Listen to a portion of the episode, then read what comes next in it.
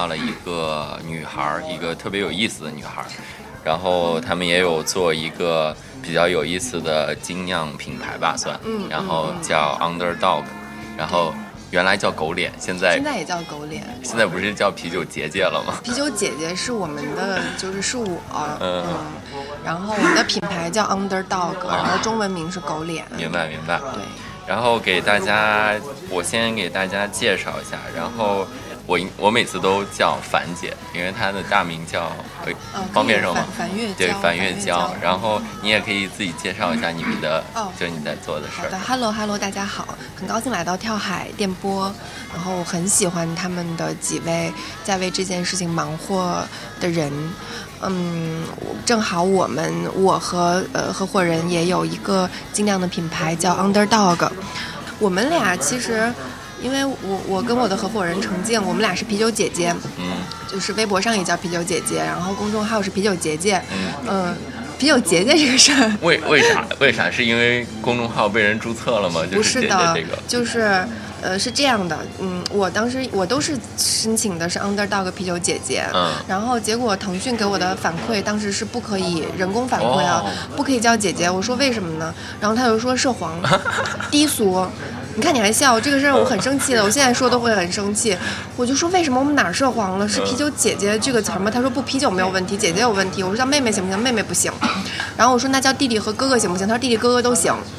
然后我的火就啊腾一下就起来了，就是他，我就我说你这不是歧视女性吗？嗯然后叫阿姨也不行，然后叫什么舅妈也不行，嗯叫舅舅就可以。嗯，嗯，然后他就说，哎呀，我们也都是外包的。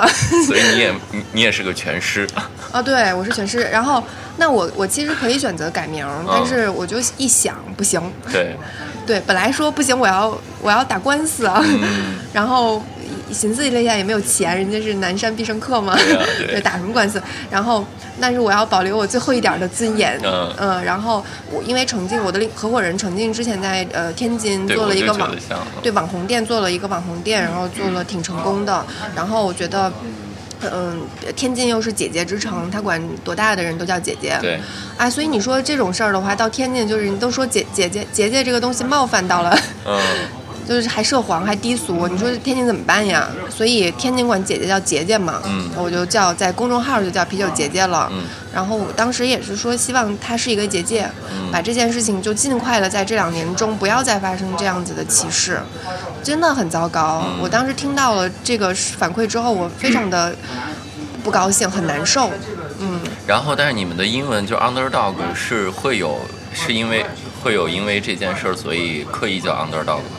Underdog 是因为就是疫情刚开始的时候，一九年的年末，二零年初的时候，然后我的另外一个合伙人就是呃啤酒姐姐的另外一个人程静，他呃看了就是听了枪姐的一首歌叫 Underdog，然后不是美国也有一个这样的纪录片嘛，然后那个时候我们俩都有一个想法，就那个时候我是辞职了，我刚辞职。然后就想要休息，不想工作，然后，呃，躺平，就是当时是想躺平的。然后我觉得，一个是疫情来了，这件事情太突如其来了，然后让很多人都有一种就是这件事情，呃它起初我们都不知道它是到底是怎么回事儿嘛，然后它一个陌陌生的东西，它就会变得非常的恐惧，然后你就会觉得，哎，我们人类是怎么了？就是是被一个什么样的东西？在短时间内压得喘不过气，压趴下了，然后就很像是大家都想要逆风翻盘，嗯，然后呃，同时就是作为一个女性角色来说，嗯，我那会儿一九年的时候，我当正好是工作马上十年，就是其实整个在在职场的呃过程当中，你也会体会到一些。女性一定是处在比较弱势的位置的，然后又因为疫情，各行各业都不太好，所以我们很喜欢 underdog，它的翻译就是那些不被看好但是逆风翻盘的人。我觉得后半句更重要，翻不翻盘其实都不重要，而是说。有表达，对，不管你的性别是什么，然后你可能都会有不被看好的地方，或者有不被看好的阶段，呃，但是那些声音不重要，重要的是你认清自己想做什么，并且坚持去做了。嗯，所以我们就注册了那个商标。明白。嗯，然后五月份的时候就开始酝酿说做一个这样的事情，然后就开始做，然后八月份就佛系上市了，就是我们两个，只有我们两个人。但是我觉得挺挺好的，就包括酒标的设计什么。然后我现在每次在店里喝酒，因为你们那个品托杯是还比较大的那种，就是拿着很舒服，而且我很喜欢那个 logo，所以就一直在用。对，那个 狗为什么叫狗脸？其实也是因为它。我们本来想说起个嗯厉害的中文名，可是因为我一直在做大众传播，然后他又做了比较好的，就是很接地气的网红店，然后我们其实。在做这个设计的时候，就是其实托了很多朋友的福，就是嗯，我我觉得我们找的那个就是我们的朋友，那个帮我们设计酒标，包括设计第一款、第二款产品的外观的这个朋友，也是国内非常非常非常优秀的一个男生，对。然后包括我们的呃第一波的海报，包括现在的这个，就是我们马上呃再有一周，对草莓小麦是我们的第二款产品。你说我们佛不佛？是不是有？真的是就没有见说做哪个品牌一年能出一款产品的。而且而且就是你们最开始因为这个酒，因为你和就是静姐，然后就两个女孩儿，然后就找会找其他的女孩儿去做，就是类似推广吧，就我们就直接说，然后就直接给就直接给人代言人代言人。对对对。而且那那个送酒其实还不是，就是因为没钱，嗯嗯，当时就是没钱，而且嗯。我们俩当时的想法是，当时也都他三，我们俩都三十三岁了，然后，嗯，就觉得，可能我们八零后，我们俩还是八五后嘛，就是从出生到三十岁之间，一直都是比较循规蹈矩，就是乖乖女的形象，然后都是比较听父母话，然后好好学习，好好考大学，然后毕了业之后好好找工作，然后我们当时的那个职场就是躺不平的状态，嗯，不是躺不平，而是没有人。会预谋躺平，就是也不是说没有人预谋躺平吧，主流不会有这样的声音，是因为我毕业的时候，父母一定是说你赶紧考个公务员，或者你进个国企，或者怎么着你也得好好工作。你知道什么都已经叫叛逆了吗？就是我们那个时候流行的职场鸡汤，就是你尽量稳定，然后但是第一份工作就是如果干不下去的话，至少也要干三年，这样你的简历比较好看。然后第二份工作。就换一下，然后到第三份工作，你就最多最多都不能再往第三份工作换了。当时的那个，就是那个。鸡汤的那种紧迫感是这个样子的，感觉就是人生是有模式的，是吗？呃，对，一定是有模式的。然后你想要突破一下，一定有很多勇敢的人去突破。嗯。然后像我这种已经就是刚毕业工作，就已经不考虑户口，然后不考虑它到底是不是一个能够长期呃让你在那儿供职的一一个组织，这种就是我爸妈已经很发愁了，就已经有点另类了。然后，嗯。但是你之前不是聊，就说说你好像第一次。上班是二十七还是三十？当然不是啦。是吗？哦，怎么可能？你跟你是三十岁辞辞职是吗？我是三十，嗯，不能这么说啊。你这个辞职谁还没辞过几个？对我，我刚一我刚一毕业工作就是我是毕业之后来北京的，然后第一份工作其实是一个事业单位，啊，是在一个报社。然后也是干满了三年，嗯，然后接下来就是无缝衔接，呃，去到一个杂志，然后呃又干满了三年，然后又是那会儿就是纸媒，当时是入行是纸媒的记者，然后那会儿纸媒不是唱衰嘛，一七年的时候挺不好的，传统媒体就是大家都说是落日了，然后当时我也挺迷茫的，也不知道干啥，所以。我觉得有意思的一件事是，昨天正好有一个挺厉害的新媒体的年轻的女孩，九五九九七年的女孩，做了无数个什么萤火青年那会儿，无数个好的那个爆款的公众号。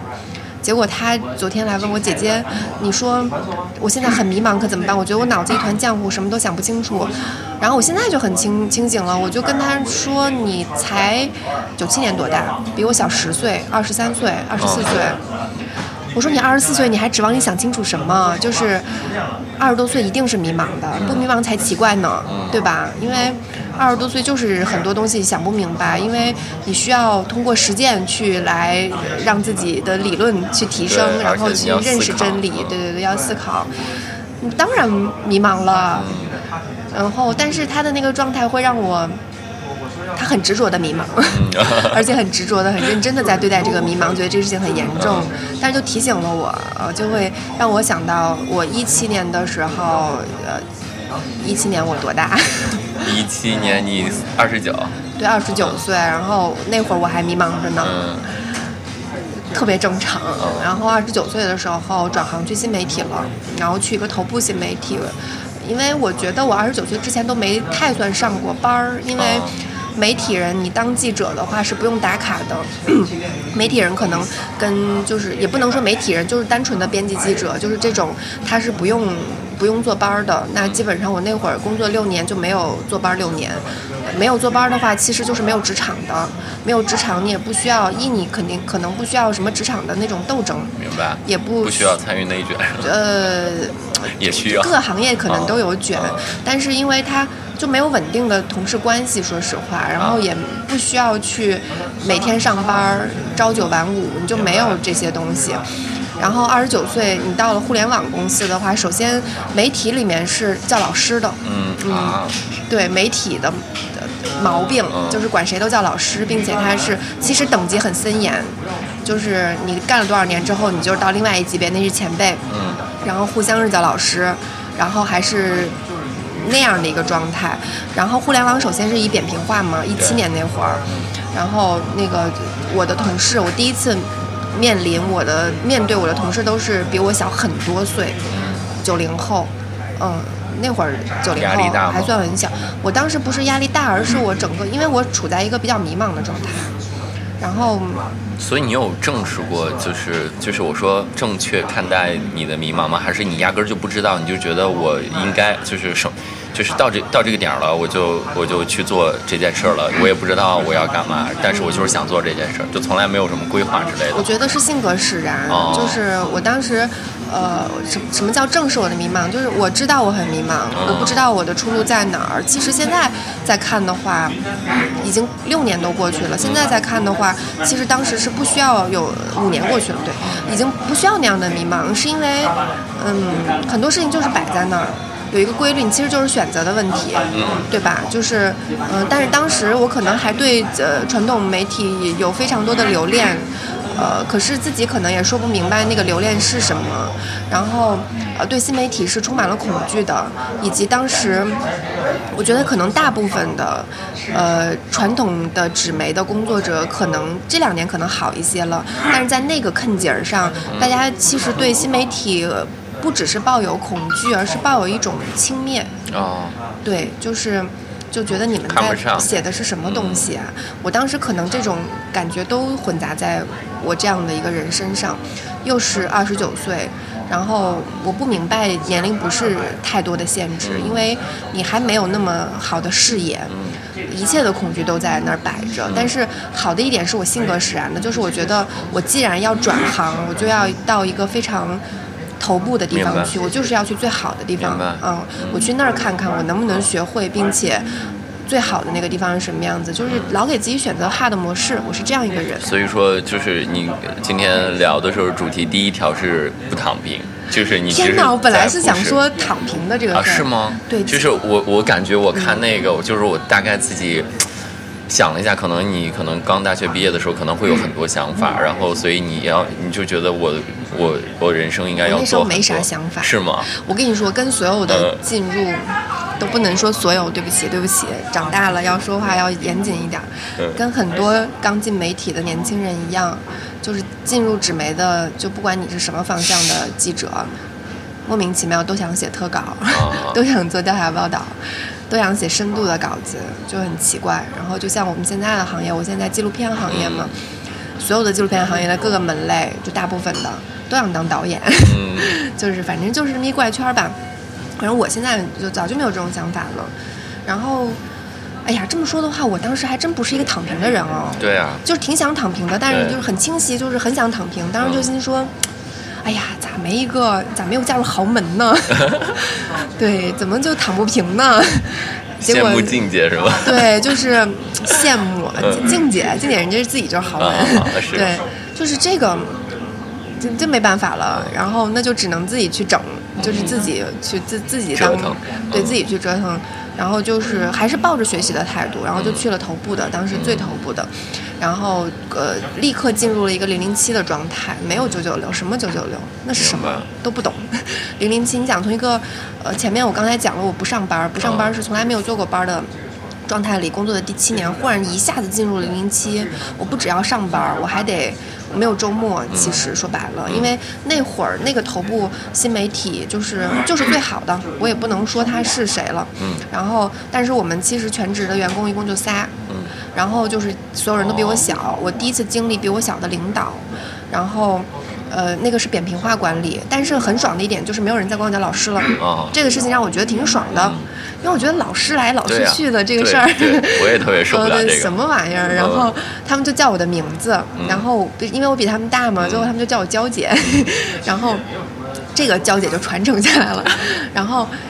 那但是就是互相，大家可以坐在一起开会，就比你年龄小的人，不像过去那传统媒体开会，他们就不敢说，哦就所有人都表达自己的观点。然后我的年轻的同事们带我进入了一个互联网的世界，我开始知道各种各样奇怪的表情包，第一时间就是知道，你知道那会儿那包包柚，你知道什么意思吗不？知道。就是英文可能就是过去流行的东西啊，就是 B A L L，就是包包 you。他经常说着说着就是网络用语，然后就是年轻的小同事在开会的时候就说啊包包柚，我说包包柚什么东西？他说你不知道包包月？我说对啊，然后他们就一点点给我普及，就是九九年。完了，我我觉得我现在是处于你当时那个阶段不，这个是二零一七年很火的网络用语，就是包括那会儿什么呃草图君，什么就是什么全图妈这那这妈那妈的，就好多网络上呃制作的那种传播很广的那种图，每天我都在刷新。嗯，因为我的同事里面还有实习生里面有在大学的时候就直接做出了就是很十万加十万加的号的人，当时新媒体没有就是好没有起来太多年。对，，最刚开始的时对，候，还是在风口上有红利的阶段，我就觉得他们好厉害。然后我的那段经历，一个是做出了那个地方的第一篇百万加，啊，我们几个人。然后另外就是因为传统媒体是你不直接面对用户的，你其实是处在一个俯视大家的状态。但是你想来想去，其实也不过就是多读了几本书，多见了一些人，你有什么资格去俯视别人呢？然后，尤其是在这个。他给了我一种新新的思考的模式，就是让我第一次就是进入职场，我觉得有点好，就是你开始考虑他人了。就不上班的人是不会主动的、自觉的去考虑他者的。我开始意识到，这个世界是由更多的他人组成的，那你就不会那么的自我，你就会产生一种同理心。然后另外就是，哦，原来不是你想，就是你做传统媒体的时候，就是基本上就是我我想的东西，或者我的组织、我的编辑部，我们想的东西是什么就是什么了。然后总有一种，就是那种。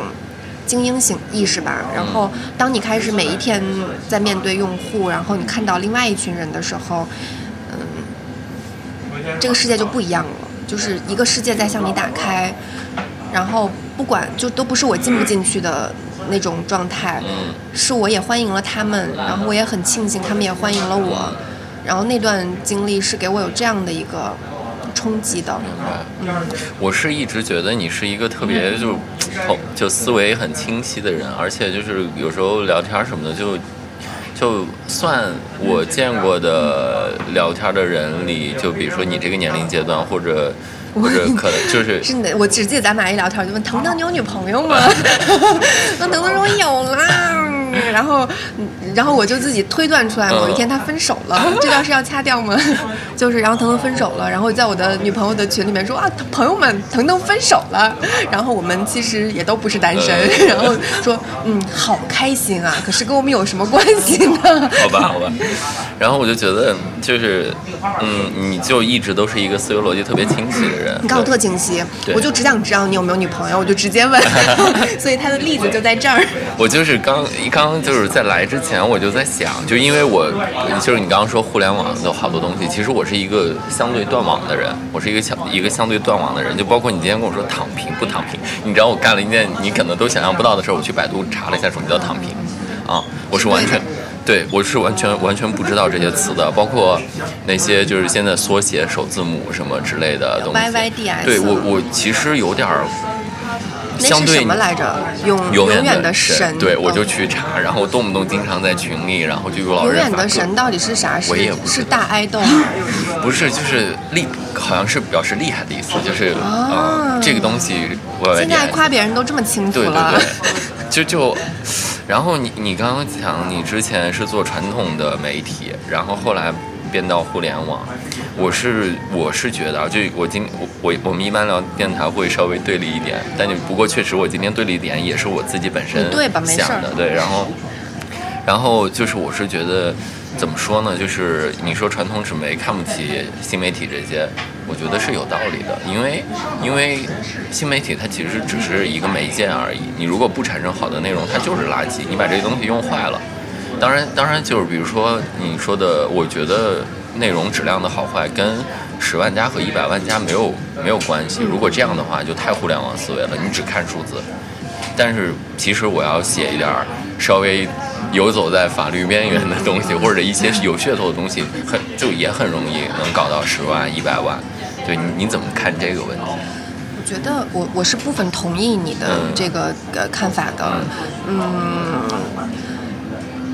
讲到哪里？就是你看当时那个新文化运动，就是白话文起来，然后再想要去，呃，跟那个传统的中国文化那个呃文言文去战斗的那个阶段，其实也是就是文言文的那那那一帮人，然后他们就会觉得白话文是垃圾，中国语言的那种美感，然后那个每个字儿里面的那种呃丰富的含义，然后都被你们这个东西全给打破了。明白了。呃，是垃圾。我觉得是要呃分成不同的阶段去看这个这个问题。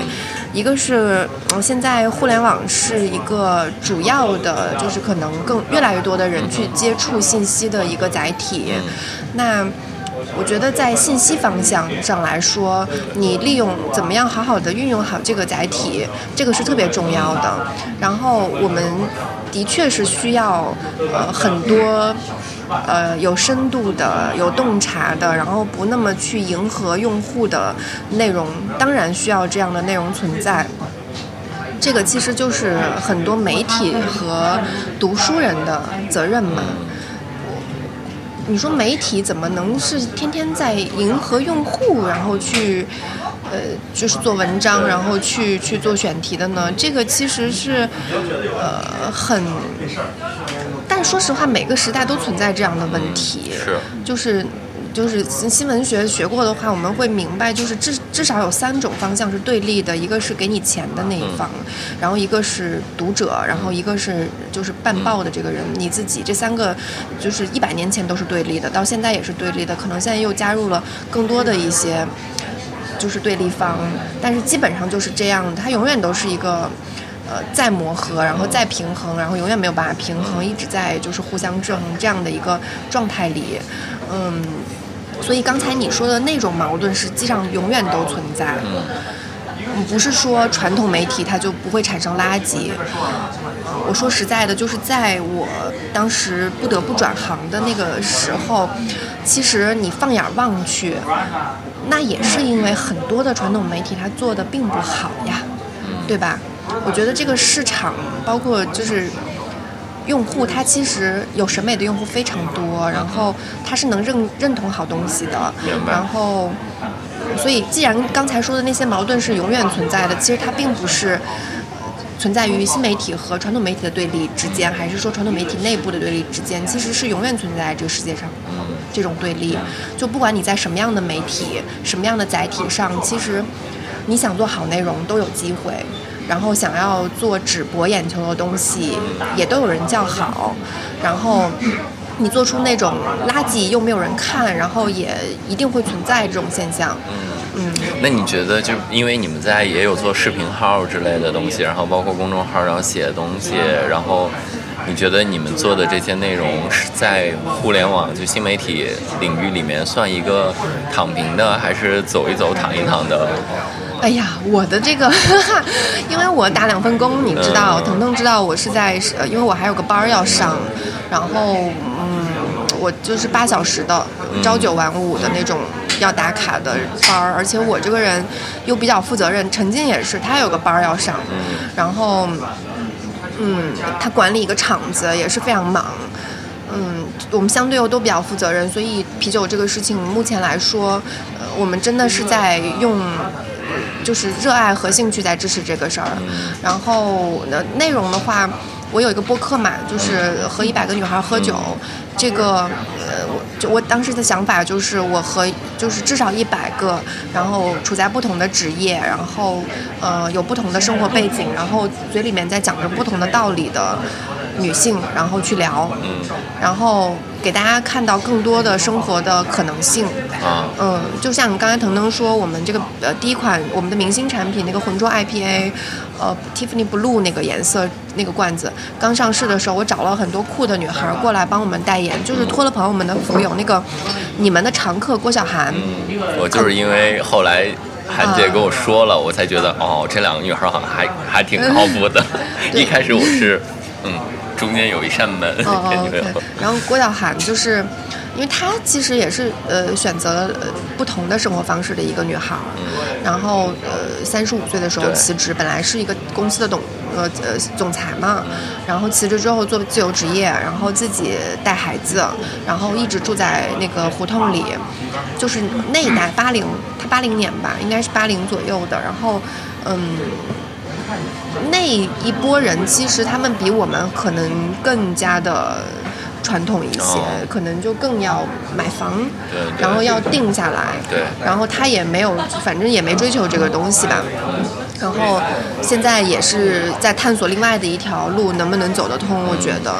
然后还有另外的一个人就是爪赛赛，他是一个新媒体工作者，呃，他也是一个活得比较。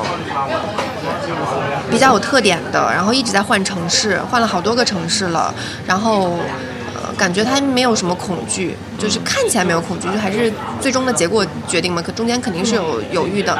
然后还有我们的正南七白，他是一个乐队的主唱，然后是那个，呃，还是插画师。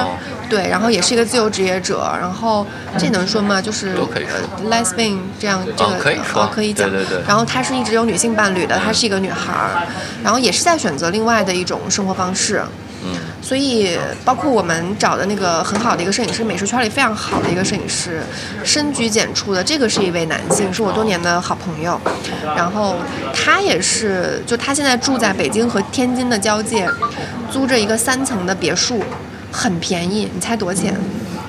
按月说吗？对，两万三千。哎呦我的妈！三层的别墅，然后他是就是把工作和生活住处是合二为一的，然后就是因为在这圈里很多年了，是有很多固定的客户，然后他也没有，就四十多岁也不结婚，然后也不去就是搞一些就是就我觉得他应该年轻时候也是挺酷的一个大哥。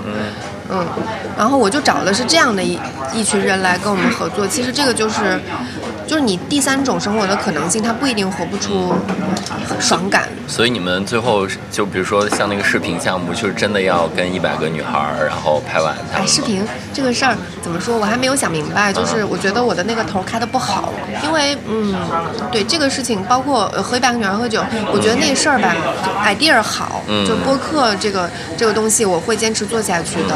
嗯，然后因为播客的内容输出是很清晰，然后又稍微能有一些复杂性。嗯，vlog 这个事情，我觉得我当时是没有想好的，因为一个是我跟程静现在在两地，我在北京，他在泸州，然后没有办法聚在一起。然后另外是我们以探店的形式，其实我并不觉得有特别，呃，明白，有有新颖感之类的。对，没有新颖感，当时属于。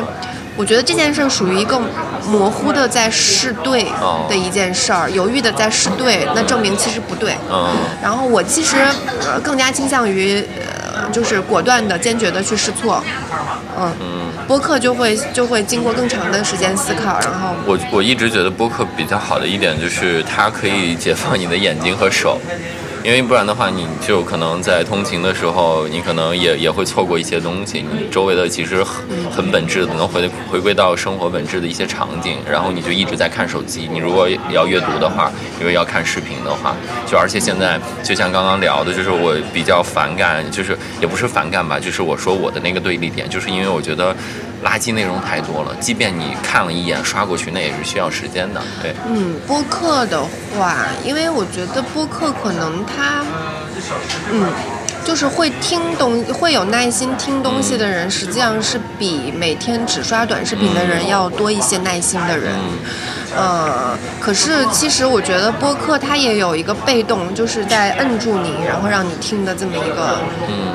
特质在，呃，你其实也是在被被动接收，啊，就在任何情况下，所以其实很多播客对于我来说，可能现在更像是背景音。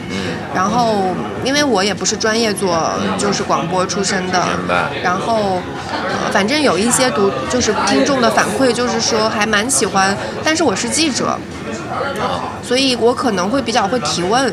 就是我会让这个事儿就是循序渐进的往下走，然后而且我的就是录录录制的效率会很高，我一个小时可以剪成上下集各三十分钟，除了中间就是一不小心说出来的不能说的东西之外，就要剪掉，其他基本上都不用剪，可能好处是在这儿的。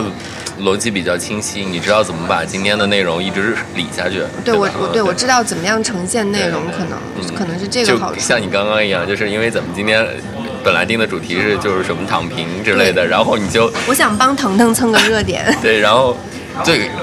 我觉得这一点上，我们好像真的做的不好。我们真的就是闲聊，而且我们总觉得我们 我们抛出的点可能能能带着别人走，就那种感觉，你知道吗？就是也也不管，就是一就是基本上闲聊也是一种方式呀，也不是特别的有所谓。而且我觉得，其实要保持一个人就是在一线的嗯对状态，我非常认同。对这个一定要保持，因为。嗯，你离一线越来越远，你就会呃过分的信自己的那个想法。当然，就是年年龄的增长、经验的增长，就是你的那个经验一定是有用的。可是，如果太离离一线时间就是久了、远的太久了的话，它一定会，因为人是有劣根性的嘛。就是你你何以保一直保持理智？所以我觉得，真实的去生活，其实就是离一线很近的另外一种。就是，嗯，就是做法。明白。你要去真正的去干一些东西，不要觉得那个东西很琐碎或者怎么样，而且保持学习力吧。明白。对。然后你们的第二款酒就是那个草莓小麦。草莓小麦。然后你们现在出出罐了吗？罐出了。我本来今天想给你带一个。不用，因因为因为是这样，就是我们我们其实是比你们滞后的在某些方面。然后就比如说我们。最近才出了第一个那个罐装的，叫夕阳小茉莉，我不知道你关注了吗？啊，没，我我最近把朋友圈关了。哦，好吧，没关系。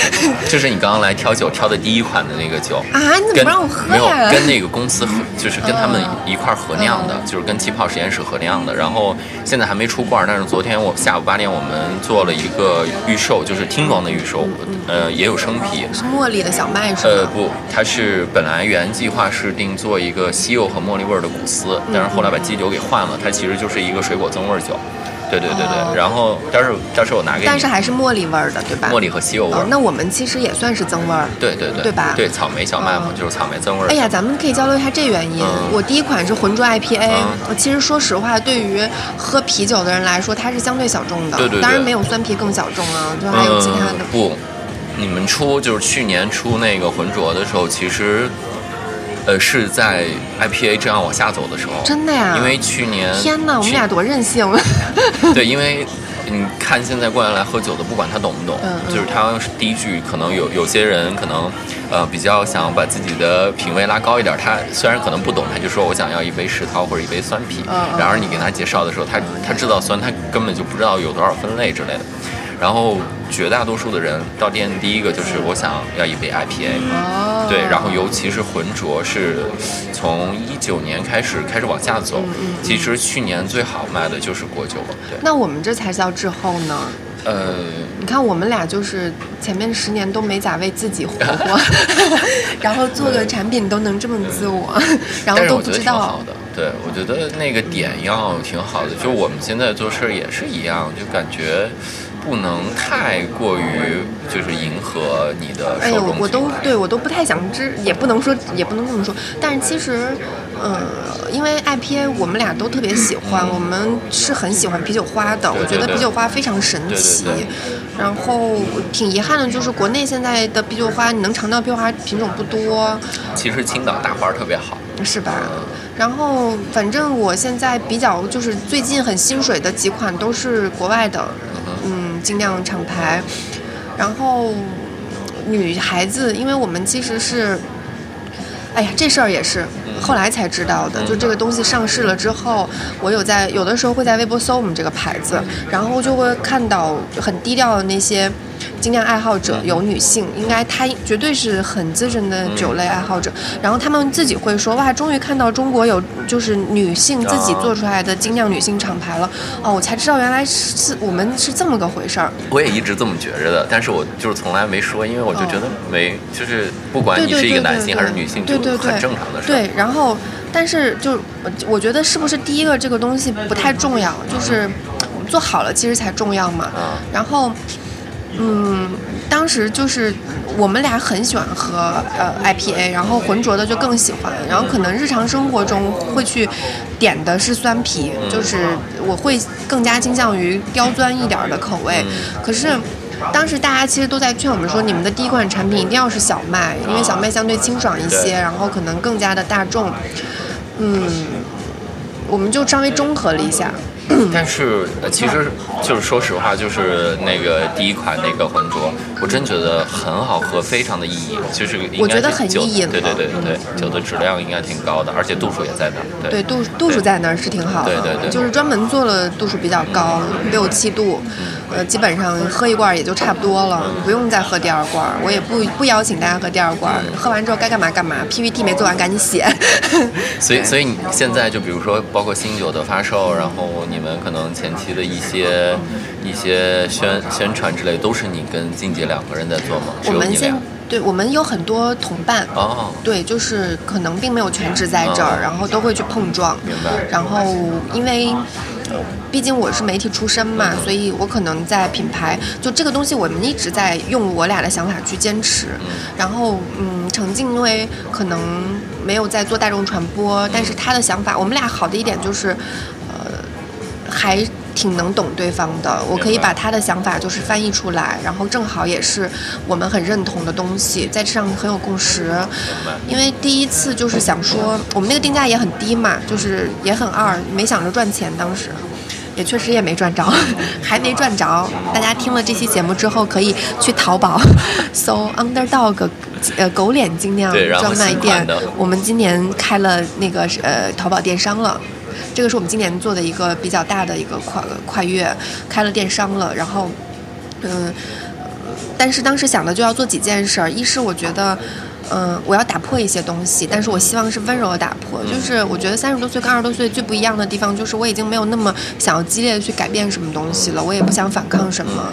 我拿一小锤儿，这墙我能稍微敲一敲，敲出点声儿都行，敲敲的稍微碎点儿，然后敲一点墙皮，我觉得都行。但是重要的是持续的去敲它。明白。嗯，哦因为嗯。对，就是你你要把一件事情做得久，你是不可以一下子拼命去做的。我我是这样认为的、啊，对对对，因为确实也拼过命，不可持续，是确实不可持续嗯。然后，嗯、你一个是我我不希望它太贵，我希望就是说，呃，好好的啤酒，就质量不错的啤酒，精酿它也不一定是要用很高的价格去获得的。第二就是，凭什么女孩子只能通过那些不是真正精酿的东西去喜欢上所谓的精酿？难道专业的精酿啤酒是不值得女孩喜欢吗？还是我们女孩不值得？嗯，所以 立马想推荐。今天今天这儿特别怪啊，就是因为我我刚来的时候只有一桌，然后很明显的发现那边肯定是一个纪录片组之类的，然后在审片呢。然后我俩坐这儿录完了以后，然后右边又又有一个拍视频的，然后我现现在特别想给给这儿的老板说声音可以关小一点，来的朋友们一起嗨。就真的好奇怪，我之前从来没有见过这种场景。对 OK，然后继续对，然后就是你看，这是这是，我觉得这已经是两种打破了。然后呃，另外一个就是打破一个年龄的界限，因为他之前是陈静之前是做白酒的，哦然后我是做媒体的，然后还做后来就是入了互联网短视频的这个行。哎呀，就这个事情，也许算是一种转行吧。嗯就是大大家然后我们是在三十三岁这一年干这个事儿的。他当时也是不被看好的，就是呃他身边的人呐、包括呃家人，也许，然后有人说你疯了吗？你到底在折腾啥？我身边的人，我觉得就是。嗯，也不知道，我也不会跟他们就是去分享了，但是大家都会觉得，呃，你们俩这个事儿不靠谱，嗯、都没有做过，然后忽然要整这么一出，整啥幺蛾子呢？是不是？嗯、钱太多了，没有没有太多钱，然后 到底为啥要整这个事儿？以及就是三十三岁女的，你们还不赶紧的给我稳定下来？对，然后他因为还没有结婚嘛，然后也是单身，然后我是呃，我也没有想我我结婚了，但是我又不想要孩子，不想说以这样的方式去稳定。我说实话，你要是没有那些世俗的捆绑的话，你确实有比较大多的时间 来去瞎折腾。但其实我一直理解的是，就是有很多人，即便就是如果他没有世俗的捆绑，他可能也不会很自由。啊，是的，对，就是其实还是跟个人有关系，就是有有好多无形的锁在捆着你。对我们我上周上上周就我上班的那个那个那个地方，我们有一个话题，就是呃三十五岁呃改行吗？还是转行晚不晚？嗯，大大部分人都会觉得太晚了，你还转什么行呀？我们其实这个也算是，等于说三十三岁要学习一些新的东西，他要接触互联网，程静因为这个事儿要接触互联网，然后要去了解一些。传播的东西，然后我要完全的去投入到一个商业的项目里，然后虽然我一直很喜欢吃和喝，呃，但是我也不知道这个啤酒厂是怎么呃搞的，然后这个呃味道是怎么研发的，包括这一系列都需要什么样的东西。我们去年双十一不是两天卖出十吨那个那个酒吗？你要是过去跟我说是。没有，你怎么能说出这种话来？你可是行内人，你会以为十吨超多嘛？我们本来走的就是电商，然后就是一个预包装的，然后我们不目前没有计划就是走到线下去，本来就是两种不同的形态。然后当时第一时间会觉得哇，十吨那得是什么概念？但是你自己盘一盘到底有多少罐，你就清楚了嘛。就是也是在学习新的世界里面的东西，我觉得也很有意思。然后。那你就有很多东西不怕了。我之前也不敢出镜，我虽然一直在拍别人，哦在写别人，然后我是坚决不出镜的。他们我也不敢，我我想象不到自己会开一个播客，然后尤其是我拍纪录片，然后别人就说为什么就。大家可能会想当然的觉得你是一个这样的工作者，拍你的故事可能会更容易一些，但是我是绝对的坚定的拒绝的。然后因为我的这个品牌，我不得去不得不拍 vlog，然后不得不去做播客，其实也是一种新的学习。明白。嗯、本来是想把自己藏在一切的背后，嗯然后现在你出来了，嗯，播客的过程我要面对不同的我很欣赏的女性们，嗯，然后我每次跟她们聊完天都有一种醍醐灌顶的感觉。确实，对有时候我们也一样，就是聊天儿就会就会接收。就比如说你今天约你，因为我们其实没有像就是正经的聊过天然后有时候时间也很短，就每次可能也能 get 到一些哎，我你是不是都就是觉得我这个呃姐姐怎么那么烦？就是没有每次我都是以调戏你的。为啥？没没有，真的没有，真的都没有女朋友了。我觉得挺好玩的。嗯是吗对，所以之后你们品牌的走向是要躺着还是走一走？我呃，因为要新款要上市了，然后赶这次六幺八，呃，而且它确实挺好喝的。哦哦你们是得赶六幺八。对，然后我就往下，而且这个口味其实是说草莓，大家一直对草莓有一些误解，嗯这个也是我最近才知道，草莓不是果子，它不是水果，它的果实其实上面的小黑点儿。它本身的那个我们吃起来的那个呃多汁柔软的那个部分是假果，嗯、首先它是这样的被误解了这么多年，然后另外就是女孩，大家都会觉得女孩喜欢草莓，嗯。然后喜欢草莓的女孩萌萌的、粉粉的，然后呃娘娘的，然后男孩可能就是都不太敢，就是点奶茶说我要草莓味儿的，是吧？棒棒糖我要草莓味儿，大家可能都会笑话他。所以我觉得，其实这个东西也是一个对刻板印象的打破。呃，女孩子也好，男孩子也好，你当然可以喜欢草莓，草莓不用代表任何东西。然后，嗯，你也可以喜欢。就是果味很浓郁的精酿小麦啤酒，然后你可以喝这个东西喝醉，也没有什么好丢人的，不是说喝烈酒喝醉啊值得炫耀或怎么样，就这一切都是可以选择的。然后，你是一个非常酷的女孩，你也可以喜欢草莓，嗯，然后你同时你也拥有喝酒自由。我觉得这个东西是我们其实做草莓小麦的一个底层逻辑，明白？嗯，它潜在的表达。对对对，然后但是其实好喝就行。对对对，我觉得，嗯，不要有那么多界限。对对对对对，好喝就行。我今天本来以为我们俩会聊的特别的，就是真的偏的，嗯，就是真的去讨论现在就特别火的躺着，然后给给大家一些建议啊之类的。结果，嗯，我觉得我觉得咱俩都不是那种躺平的人。就是我觉得你，因为你发的那个就是躺一躺走一走，我觉得很好。嗯，就是我觉得其实好像大多数人都是这样的状态，躺一躺走一走，以及工作的时候，我今天因为我们有也有选题会嘛，我今天刚跟同事们看完选题，就是我们。要做一个呃跟躺平相关的，然后关于供上班摸鱼的选题。我个人是非常支持上班，就是你上班的时候一定要学会摸鱼的。当然你不能一直在摸嘛。呃，你上班的时候就是摸鱼是一个人正常的状态。你集就学习的时候也是，你学习多长时间，集中注意多长时间，你得看看远方，然后去。松快松快走一走，你只有在你只有学会了适当的摸鱼，然后这个工作关系才能更持久。我觉得人才能更健康。对对，非常赞同这一点。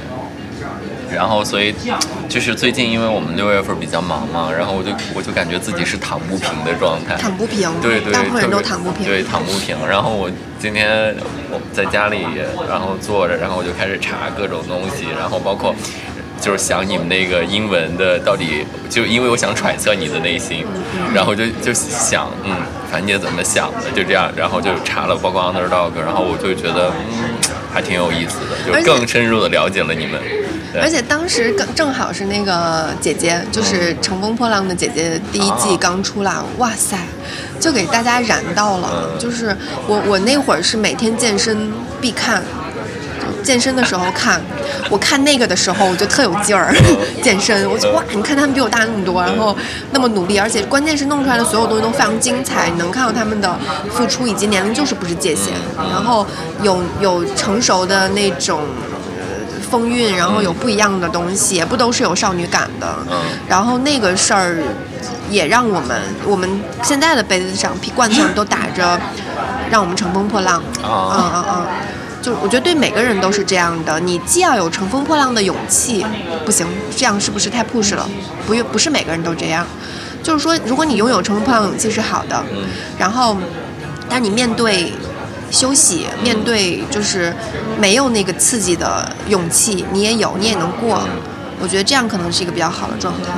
我辞职之后不在家歇了九个月吗？哦。现在想想没歇够。哦。gap year 都没印儿。Nine months 不够。我觉得挺好的，反正就今今天就跟樊姐聊一聊她做的啤酒的品牌，然后她的工作的经历，然后以及她的生活状态。然后虽然我们今天说要聊几个，就四个不躺平、躺不平、躺平和走一走、躺一躺，但是确实，我觉得人确实也应该就是会，大部分人吧会经历这个阶段，就是你可能刚大学毕业，然后就是想不躺平，就是我一定要去做我想做的事儿，然后最后。但是现在。你知道很多人大学毕业就想躺平，啥也别让我干。就那嗯，你看我们俩都是觉得不太 OK 啊。对对对。哎，你为啥觉得二刚出大学最好不要躺平？呃，我是觉得你多大了？你不能，我我对外都宣称我是八六的，因为我想让自己变大一点。我我潜意识里想让自己看到就是。走在我前面的人，当然虽然年龄不重要，但是，呃，大概率来讲，就是比你年年长的人，包括你要选择的圈子，他们是比你有经验的。我我不想让自己就是就是特别小，对，然后觉得就是反正年轻的时候，真的你会有很多迷茫，就是你 get 不到的区域。就像你说你酿十吨酒，你当时肯定特别懵，但是当你酿出来，你会发现哇，其实也没有什么，对你就可能下就会越来越多，它就就非而且有一个很有意思的事儿，嗯就是很多投资人他也不知道十吨酒有多少。嗯然后，因为我有一些投资人朋友嘛，然后他们就会过来问我说：“你这个卖的怎么样？”我就我当然会讲很好的战绩了。我觉得双十一两天卖了十吨，然后投资人那边迸发的是真诚的，哇，这么厉害！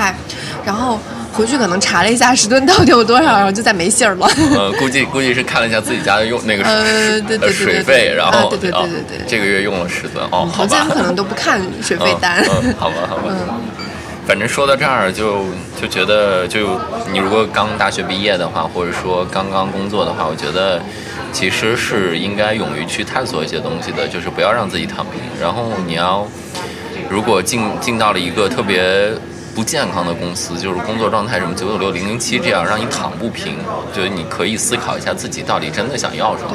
然后你如果你真的特别累了，那就躺一段时间，但是一定不要一直躺着，就是躺一躺走一走。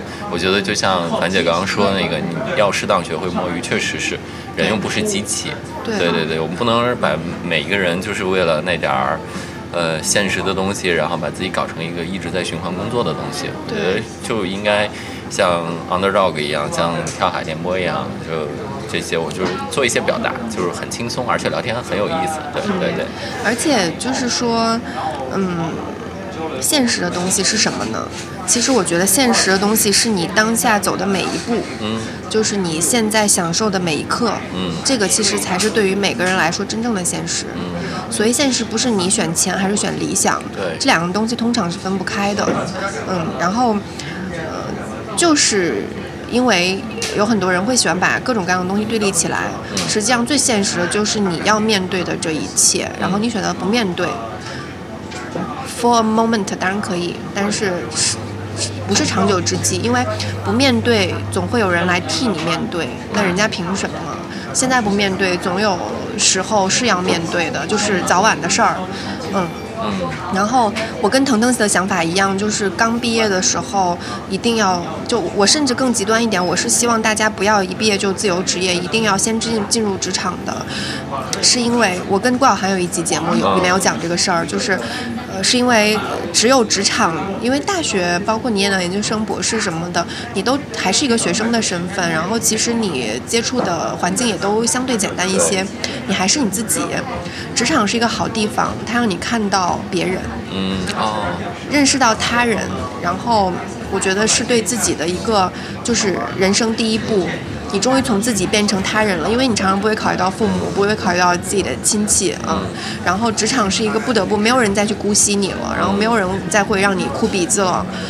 第一次考虑到他人，然后知道如何跟他人相处，然后哪怕你。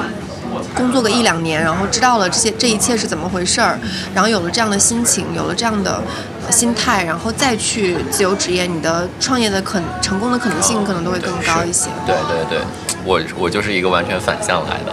哦，先自由职业了。先自由职业，然后后后来工作，然后现在我就觉得我的收获特别大，然后我也非常的庆幸，对，嗯，就很好，对对对对。嗯，那你这样的也也挺不错的。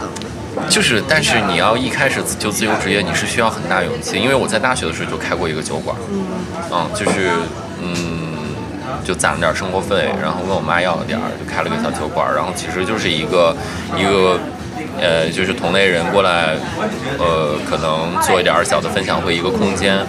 然后后来开了个工作室，最后来了北京。然后来北京第一份工作也挺就是中规中矩的，就是。